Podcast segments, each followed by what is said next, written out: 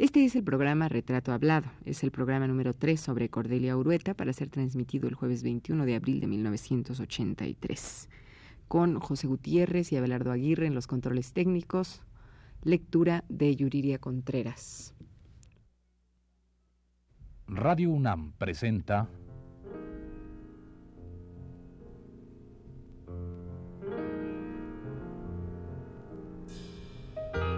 Retrato Hablado.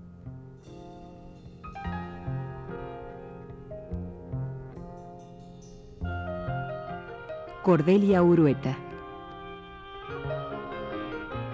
Un reportaje a cargo de Elvira García.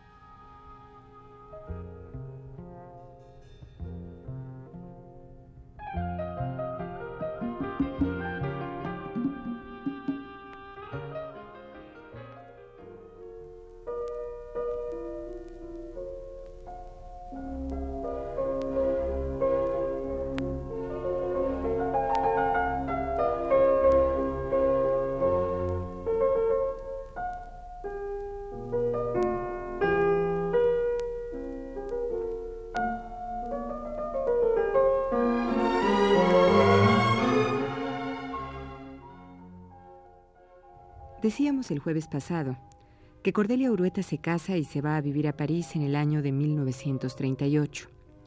Estando en esa ciudad, recorre los museos y conoce personalmente a algunos pintores de fama como Georges Braque.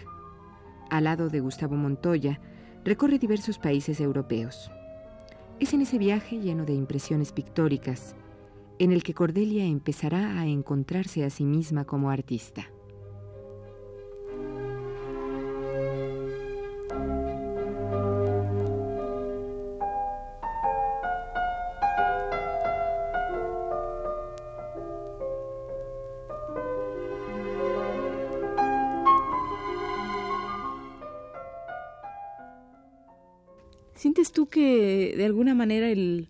El tiempo se fue? Un poco, bueno, no se fue definitivamente, se, Se fue bastante. te fue algún tiempo en, en busca de, de lo que querías hacer. Mucho tiempo, sí. Yo creo haber perdido mucho tiempo en la vida. Me gusta tanto el arte que creo que debía haber comenzado antes. Pero ni modo, probablemente es el destino lo que hace que uno comience más tarde porque como cuando nos casamos, Montoya y yo fuimos a viajar, entonces vimos mucho arte, mucha pintura de todos tipos, aprendimos mucho, pero no logramos hasta nuestro regreso a México ponernos a pintar. Y entonces fue cuando verdaderamente creo que yo ya quise a toda costa ser una pintora profesional. Cordelia, es eh, exactamente en 38, de 38 a 42 que tú te vas a Europa con el pintor Montoya. ¿Y qué haces allá? ¿Exclusivamente ver pintura? Pues ojalá no, trabajar, trabajar porque él era pobre, yo también. Entonces estábamos trabajando, trabajando en el consulado de México. Y pues la burocracia es una cosa aterradora, que en cualquier parte del mundo, aunque sea en París, que era donde estábamos, es mucho, muy eh, monótona, muy desagradable. Sí. Y siguió la vida pues haciendo que no pudiera yo eh, entrar en un carril dentro de eso porque sobrevino la guerra y entonces eso fue en 39 y para entonces ya había un ambiente muy tenso. Y claro todo aquello de la guerra también fue una cosa muy interesante pero muy dramática otra vez. Y entonces pues no se pensó más que en eso. Por fortuna nosotros pues salimos de ahí antes de que el conflicto comenzara en Francia, pero toda aquella cosa de Polonia y todo eso nos afectó mucho y regresamos a México entonces, pero regresamos por un tiempo y luego estuvimos en Nueva York. Y luego ahí pues todos seguíamos en el plan de la burocracia y del trabajo. y de la guerra en esa época. Entonces fue hasta después que pasó un poco todo eso para nosotros, que volvimos a México y entonces ya empecé a pintar.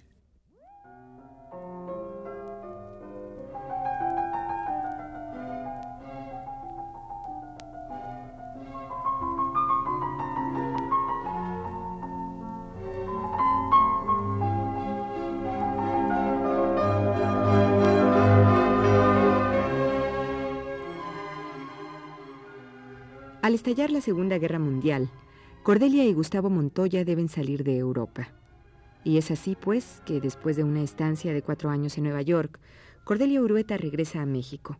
Un México que desde su colorido, nuestro personaje empezará a descubrir como si nunca antes hubiera vivido aquí.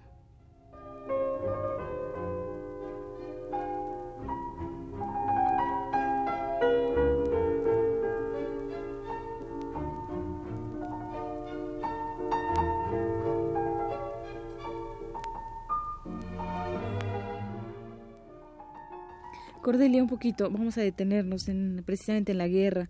¿Cómo vives tú? Nuevamente te toca un conflicto revolucionario, aunque no sea este el, nombre exacto, te toca la Segunda Guerra Mundial, aunque no directamente. Sí, ¿Cómo la vives?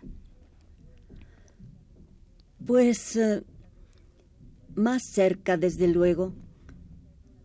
Más consciente, tal vez. Con, sí, claro, mucho más consciente y mucho más dramática, puesto que estábamos en el lugar de los acontecimientos.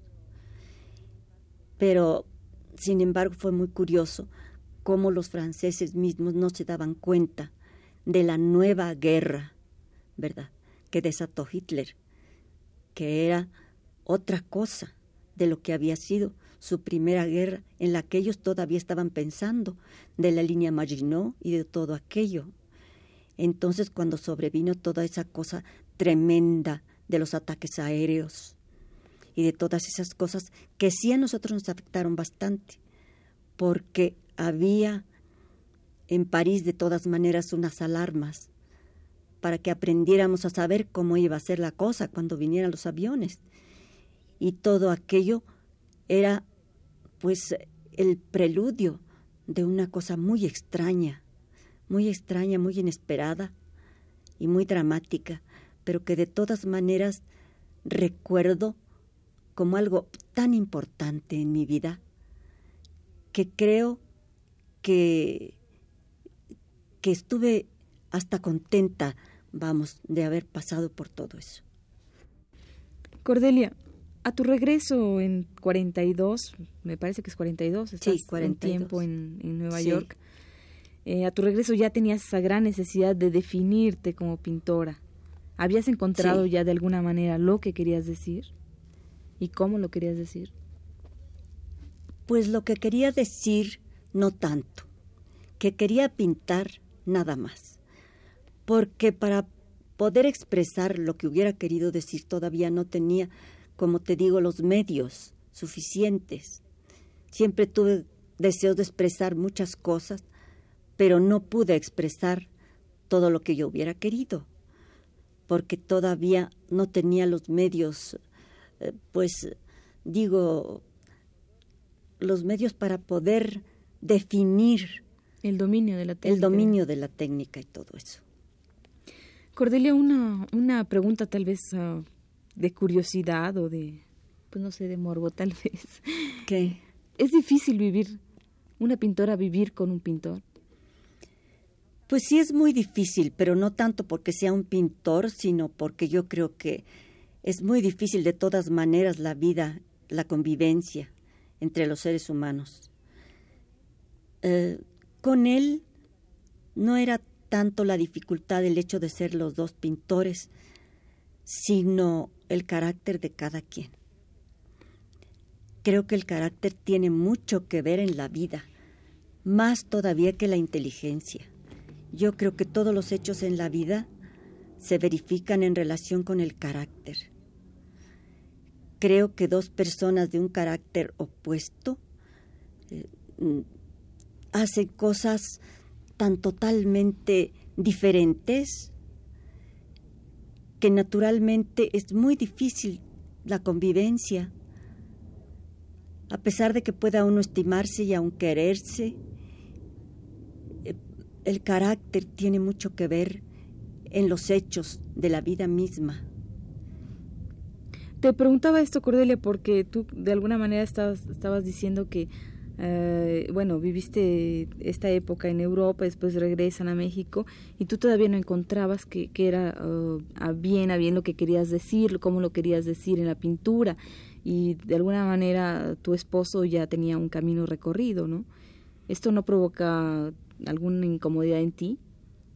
No, no, no fue eso, no fue eso lo que provocó, pues, que no nos entendiéramos bien él y yo, fueron otros aspectos de la vida.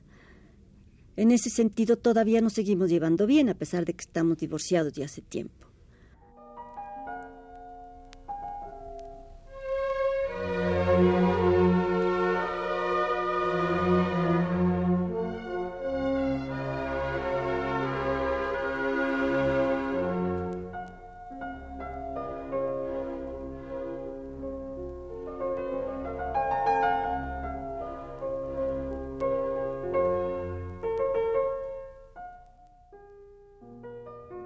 1950, Cordelia cuelga su primera exposición formal. Impulsada por el Dr. Atl, amigo de la familia y después amigo suyo, la joven se arriesga a mostrar el trabajo iniciado en París, continuado en Nueva York y definitivamente definido y cimentado en México.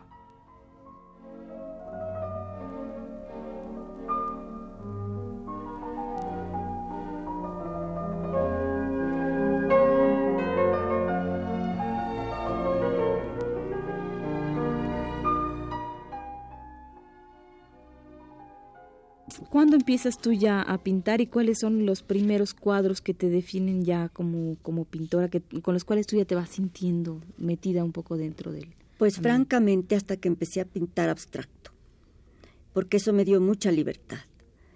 Y entonces pude utilizar un oficio que es más adecuado a mis búsquedas. Mis búsquedas eran un poco íntimas, digamos. Dejaba que mis emociones me llevaran.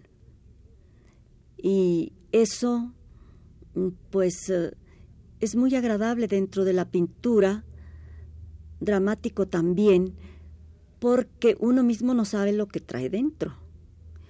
Y todo eso surge y tiene mucho que ver con la psicología de quien lo hace y con la vida misma y la forma como se ha llevado y uno mismo se descubre y descubre un mundo por medio de la pintura abstracta y del arte en general. Creo que es una forma de descubrir un mundo y de vivir una vida y de vivir incluso la historia, la propia y la del mundo, porque pues la historia del mundo está retratada en el arte.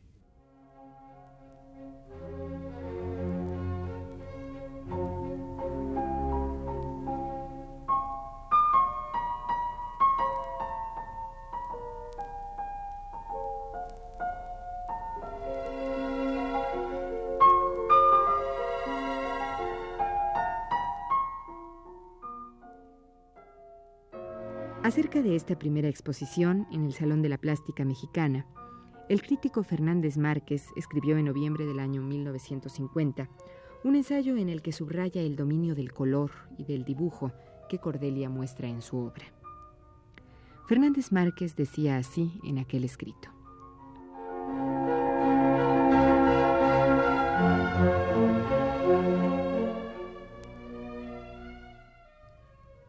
Afortunadamente para ella, Cordelia Urueta sabe, sin duda, por instinto, pero también porque lo aprendió, lo que es el color y lo que es el dibujo. De este modo, su fantasía creadora, su alma femenina y delicada, su temperamento artístico altamente poético, tienen en su poder los medios de expresión necesarios para manifestarse con toda plenitud y armonía.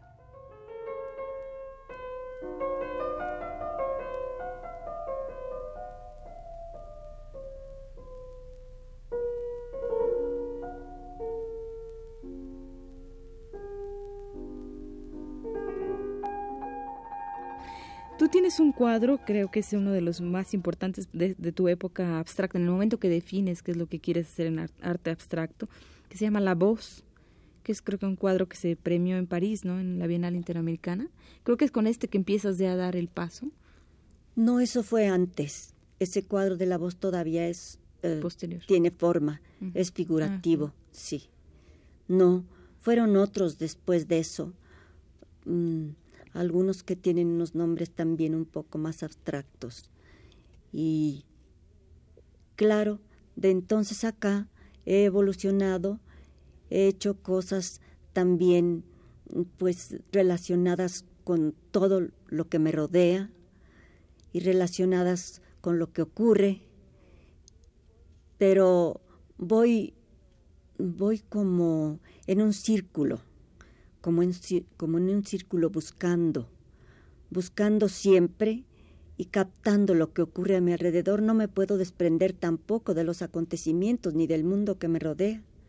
Fíjate que hace rato que veníamos para acá, que comentabas tú que, que a veces el pintor tiene algo de evidente y que creo que en tu caso es así muy especial porque tú hiciste una serie acerca del petróleo donde hablabas de todo el, toda la la riqueza pues que, que significa esto y pero también un poco la eh, el drama. el drama que, que de alguna manera estamos viviendo sí, qué curioso ¿verdad? de México, qué curioso que que en el momento de haber pintado esta exposición sobre el petróleo sentía yo que no solo era el, el petróleo mismo y la euforia que existía en ese momento por el hecho de pues que México eh, había surgido como una gran potencia petrolera y todo eso, lo que me movió a hacer la exposición, sino el sentir como si hubiera sido una gran fuente, una gran fuente de riqueza, pero también como de oscuridad.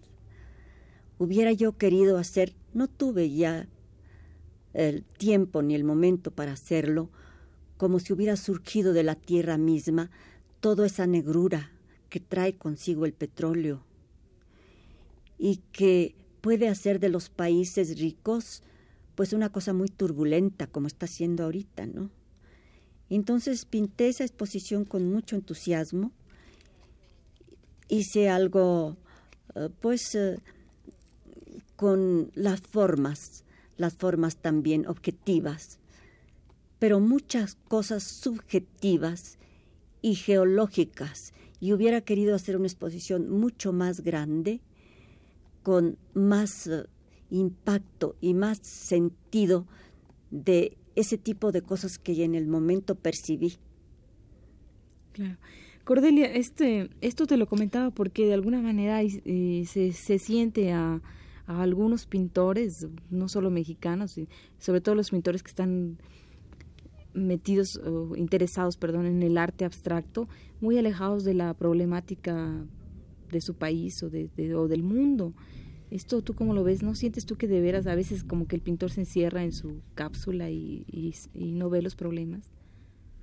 Pues sí, creo que así es en muchos casos, en la mayoría de los casos, en relación con el arte abstracto, aunque a mí me parece que también dentro de la forma y dentro de la cosa abstracta se puede interpretar mucho de todo lo que ocurre y de todas las cosas eh, que aparentemente son obvias, pero que en realidad tienen siempre mucho fondo, porque todo se relaciona. Creo que la forma como vivimos también, la dificultad para vivir, o por lo menos creo yo que es difícil vivir ahorita, en estos momentos, ¿no? Todo eso tiene que reflejarse ya sea en una forma abstracta o concreta. Algunos lo hacen en una forma concreta y bastante burda, por cierto. Los norteamericanos, por ejemplo, han hecho cosas tremendamente burdas, ¿verdad? Ahora que la forma de vivir de ellos a veces lo es también. Y las búsquedas pueden ser de cualquier índole, lo, pero el sentido de las cosas está siempre ahí, solo que el pintor su psicología varía mucho, varía mucho y hay ciertos pintores eh, que no admiten algunas de las modalidades nuevas. Ya vemos otros que sentimos gran entusiasmo por todo lo nuevo.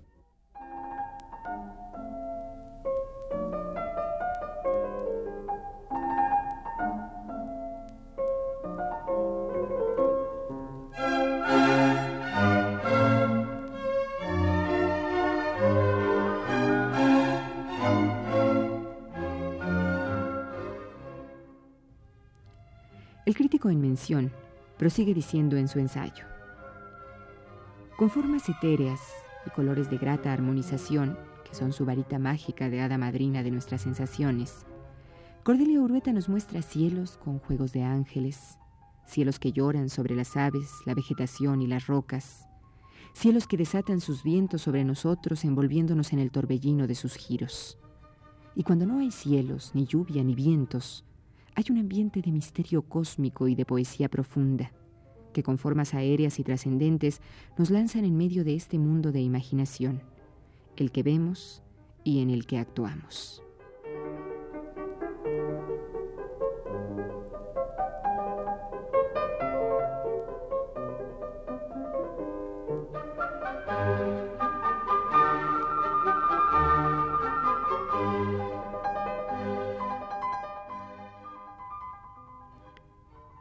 Esta primera exposición de lo que podríamos llamar la segunda etapa creadora de Cordelia Urueta, la artista mostró este mundo lleno de poesía, fantasmas y misterio que ha sido recurrente en su obra. Los nuevos tonos que había descubierto a partir de su regreso a México iluminaban sensiblemente sus óleos. El dominio de la técnica, así como la concreción de la temática, iban dando a Cordelia una seguridad y un sitio dentro del terreno de la pintura contemporánea mexicana.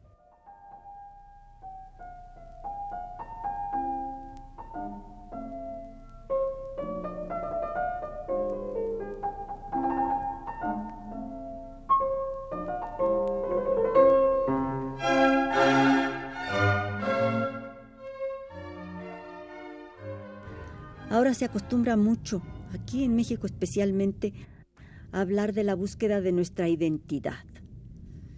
Yo francamente todo ese asunto de la identidad, ¿verdad? No sé por dónde anda, porque hablan de la identidad en relación con la revolución, de cómo cuando empezó, en relación como lo que somos, de dónde venimos, pues eso tiene que salir, no necesita uno pensar en ello. E, eso surge, surge solo. Nuestra identidad surge sola, forzosamente. O sea que es un poco absurdo plantearlo. Pues ¿para qué? Pues ¿para qué? ¿La vamos a buscar nosotros? Surge sola o no surge, ¿verdad? O no la podíamos expresar o no sé qué, pero se expresa o no se expresa y ya. ¿No se referirá un poco a este asunto de la identidad nacional, un poco en la búsqueda de, o de, un poco al regreso, o la búsqueda de tus raíces, en cuanto, no sé, te, lo plantearía en el, en el, asunto de la pintura, un poco tal vez no, no mirar hacia el arte de, de los Estados Unidos o el arte europeo, sino hacer un arte mexicano? Pues sí, pero México está ya demasiado ligado con el mundo, ¿verdad? Lo que pasa en el mundo nos pasa a nosotros también. Entonces buscar nuestras raíces en dónde? Buscando en lo prehispánico. Pues lo prehispánico, bueno, es una cosa tan, tan gigantesca y tan formidable que más vale, ¿verdad? No da más admirarlo de lejos y no meterse con él, porque ninguno de nosotros tiene las capacidades, ¿verdad? Ni la categoría para hacer nada parecido. Ojalá y la tuviéramos, ojalá, pero no se puede entonces nuestro mundo ya es otro y está muy relacionado con el mundo entero por las comunicaciones y por todo. Entonces nuestra identidad, siendo la misma, es también diferente.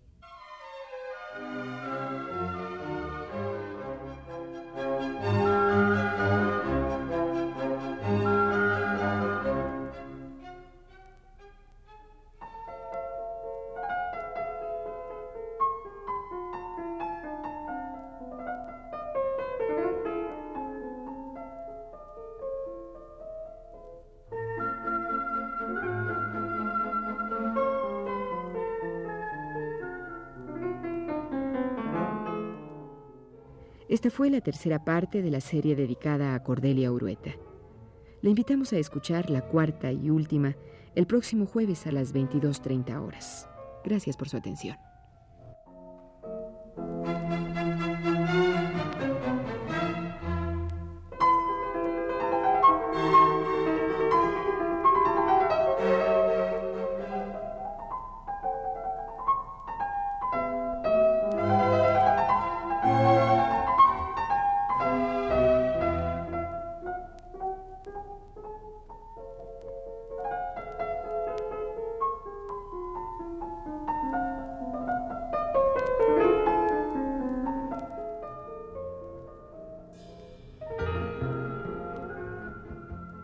Radio UNAM presentó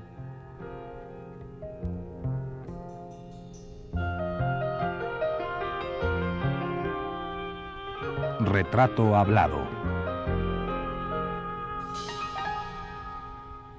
Cordelia Urueta.